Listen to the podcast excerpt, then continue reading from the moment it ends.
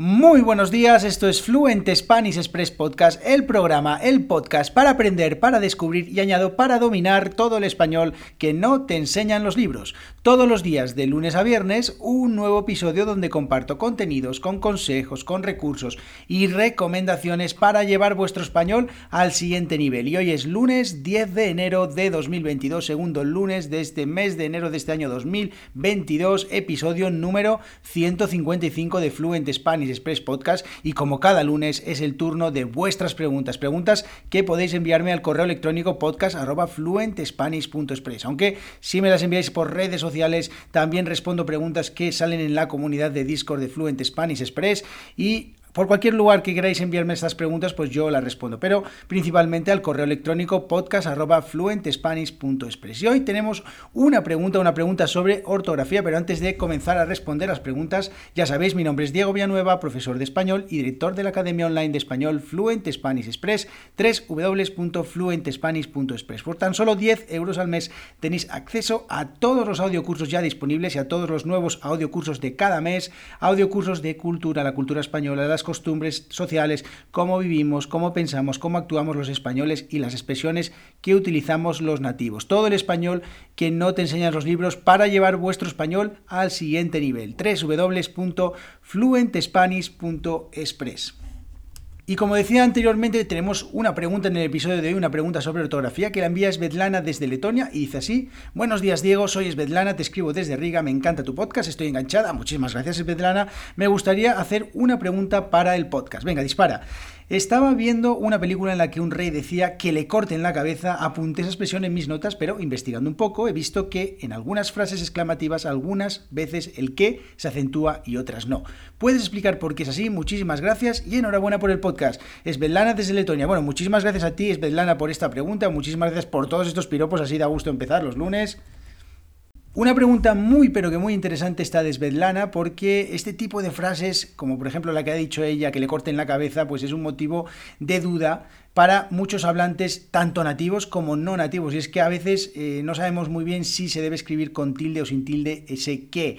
Esa misma duda también se nos plantea en expresiones muchísimo más, más cotidianas. No sabemos decirle a todo el mundo que le corten la cabeza, pero sí expresiones para dar órdenes, por ejemplo, que me dejes en paz, que te calles, o para expresar deseos, por ejemplo, que gane el mejor, que llueva, que aproveche, una frase que utilizamos cuando deseamos a alguien cuando está comiendo y le deseamos eh, buenos deseos, le damos buenos deseos, que aproveche. Otra, otra otra muy típica en las celebraciones, por ejemplo en las bodas, que vivan los novios, que se utiliza muchísimo. Bueno, pues todas estas frases que acabo de decir ahora mismo, pues no llevan, eh, no llevan tilde en la que, en el que. ¿Por qué?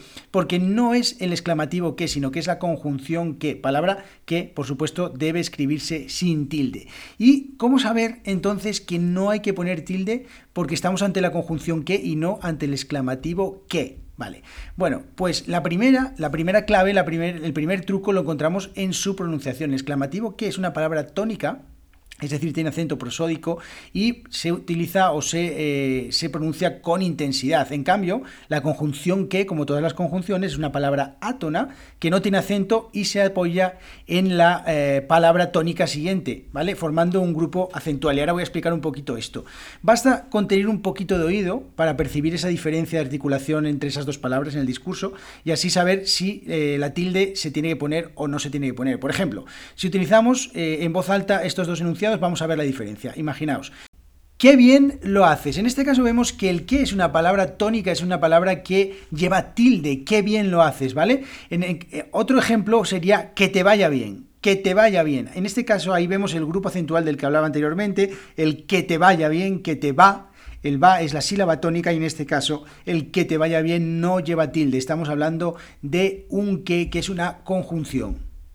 Bueno, bueno, pero no pasa nada porque en el caso de que no seáis muy duchos con el tema de la pronunciación o que no sepáis cómo se pronuncian y tengáis dudas de todavía si se escribe con tilde o sin tilde este que, si estamos hablando del exclamativo o de la conjunción, hay una segunda pista que para mí es la definitiva y es la más fácil de saber, que es si podemos recuperar un verbo implícito, un verbo eh, que ponemos delante de esta frase, sabemos que estamos hablando de una oración subordinada y por tanto de la conjunción que y por tanto definitivamente no tenemos que utilizar la tilde. Por ejemplo, en esta frase que nos contaba Svetlana, que le corten la cabeza, ordeno que le corten la cabeza, espero que le corten la cabeza. En este caso sabemos que con este verbo que, que ponemos delante, de manera ficticia, pues sabemos que estamos hablando de una conjunción y por tanto que no tenemos que utilizar la tilde. Por ejemplo, que lo pases bien, espero que lo pases bien. En este caso también sabemos que no utilizamos la tilde. O que te calles, quiero que te calles, ¿vale? Con este verbo de deseo, con este verbo de mandato de deseo, quiero que te calles, también sabemos que estamos hablando de una conjunción, de la conjunción que y no del exclamativo, con lo cual lo utilizamos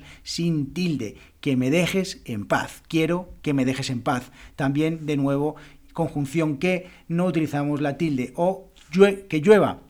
Espero que llueva, ¿vale? Y en esa frase que decía al final de las bodas, que vivan los novios, pues todos deseamos que vivan los novios, así que esta también la utilizamos sin tilde. Ese sería el truco para mí más interesante, el más fácil de saber si tenemos que utilizar la eh, expresión con tilde o sin tilde. Ya para terminar, imaginaos que os encontráis una frase como ordeno que le corten la cabeza. Nunca tendríamos dudas si escribirlo con tilde o sin tilde, lo escribiríamos directamente sin tilde porque sabríamos que estábamos hablando de una oración subordinada. Así que tras esta explicación Svetlana, y para todas las personas que tengáis dudas sobre si escribir este que exclamativo con tilde o esta conjunción que dentro de estas expresiones, pues bueno, pues bastará con dos cosas. Una, pararnos a pensar un poquito y otra, esperar que haya suerte.